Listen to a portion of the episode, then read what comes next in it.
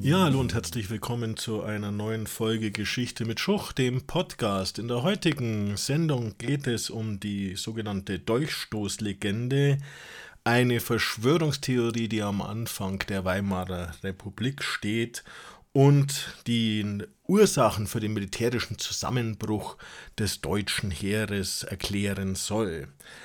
Populär wurde diese Durchstoßlegende durch Paul von Hindenburg, den ehemaligen Chef der obersten Heeresleitung, der diese am 18. November 1919 vor dem Untersuchungsausschuss der Nationalversammlung vorgebracht hat und er behauptete dort, ein englischer General habe ihm gesagt, dass das deutsche Heer im Felde unbesiegbar sei und nur durch die Revolution und die sozialistischen Umtriebe in der Heimat quasi von hinten erdolcht worden ist. Die Schlüsselaussage in Hindenburgs Erklärung lautet, Zitat, Hinzugekommen ist die heimliche planmäßige Zersetzung von Flotte und Heer und die revolutionäre Zermürbung der Front. So mussten unsere Operationen misslingen, es musste der Zusammenbruch kommen. Die Revolution bildete nur den Schlussstein. Ein englischer General sagte mit Recht, die deutsche Armee ist von hinten erdolcht worden.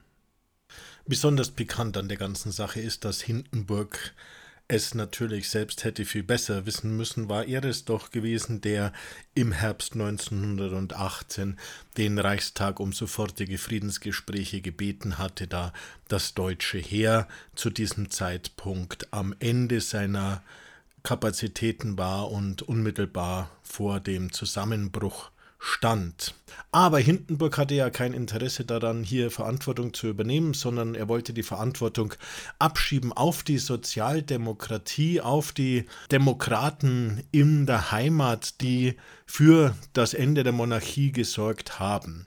Und das gelang mit dieser Durchstoßlegende relativ rasch. Sie wurde ziemlich populär. Leute auch wie Ludendorff und später dann natürlich Adolf Hitler haben immer wieder auf diese Durchstoßlegende zurückgegriffen und sie wird zum Narrativ der rechten Republikfeinde in der Weimarer Republik werden. Eine Diffamierungsparole, die verdeutlichen sollte, dass das ganze Schlechte, die ganzen Nachteile, die die Menschen hatten, von der Hyperinflation 1923 bis zur Weltwirtschaftskrise, dass all die Schuld nur bei der Sozialdemokratie für diese Dinge lag und die Republik, also die Demokratie, hier die Schuld habe.